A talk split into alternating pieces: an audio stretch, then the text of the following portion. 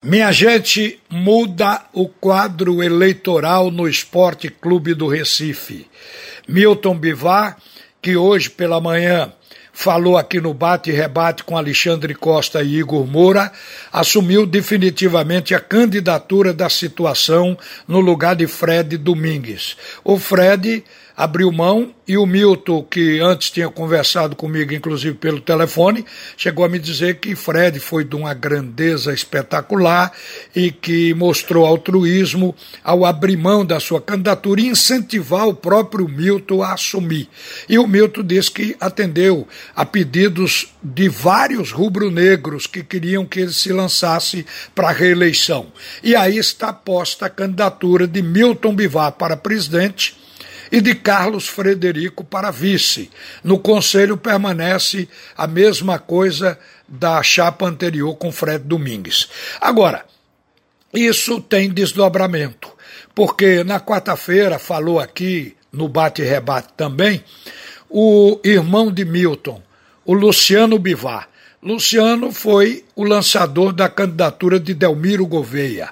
E Luciano disse abertamente que lançou a candidatura do Delmiro porque o Milton tinha se retirado do processo eleitoral, porque ele sabia que Milton não ia mais ser candidato. Aí então ele apresentou um candidato, assim como Dubê também passou a apoiar o Nelo Campos. Nesse caso, eu tenho a impressão que pode ser que haja um posicionamento aí do Delmiro Gouveia, vamos também acompanhar isso. Pode ser que haja um desdobramento com relação a outras chapas, agora com a presença de Milton Bivar para concorrer às eleições. No entanto, eu devo dizer que isso causa uma certa eh, um certo frisson, um vai e vem, porque o Milton antes queria, depois não queria, mas ele explicou que foi em razão do, do problema de que ele estava doente, adoeceu e teve que se afastar do esporte, tanto é que ele passou a presidência para o Carlos Frederico. Ele disse que naquele momento ele não poderia se lançar, mas como ele foi curado antes do pleito, o médico disse que ele pode enfrentar um touro, ele então está na parada aí para concorrer à sua reeleição.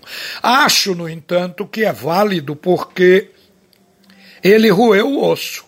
Ele pegou o esporte com cinco meses de salários atrasados de funcionários e de jogadores. Ele teve que segurar alguns jogadores, porque outros já tinham ido embora, jogadores que estavam sem receber salário desde o tempo de Arnaldo Barros. Ele recebeu o clube sem recolher fundo de garantia. Não sei se o esporte está recolhendo hoje, mas não recolhia quando ele recebeu.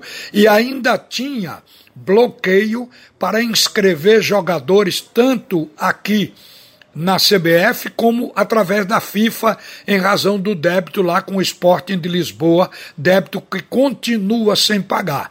Então o Milton enfrentou essa batalha, fez um time para se arrastar no campeonato estadual, mas conseguiu, nesse período de mandato dele, ganhar o título do Estado, conseguiu subir o time da Série B para a Série A. Então ele pegou essa parada difícil que foi conduzir o esporte nesse período. Perdeu alguns jogadores porque não tinha dinheiro para segurá-los, e hoje a situação do esporte tende a melhorar, porque a partir de agora o esporte vai receber a cota de televisão por inteiro, não tem mais o abatimento de dívida por antecipação, certamente vai melhorar a questão dos patrocínios. Com a vacina aí, pode ser que a Covid dê espaço à presença de público no estádio, o que vai gerar outra receita. Então, ele ter o direito a um outro mandato depois de roer o osso, eu acho que é válido e vamos esperar agora o comportamento do torcedor do esporte, porque de qualquer maneira a chapa do Milton está lançada, como outras também. Ninguém retirou ainda a candidatura. Eu estou falando que pode haver um desdobramento, mas ainda não aconteceu.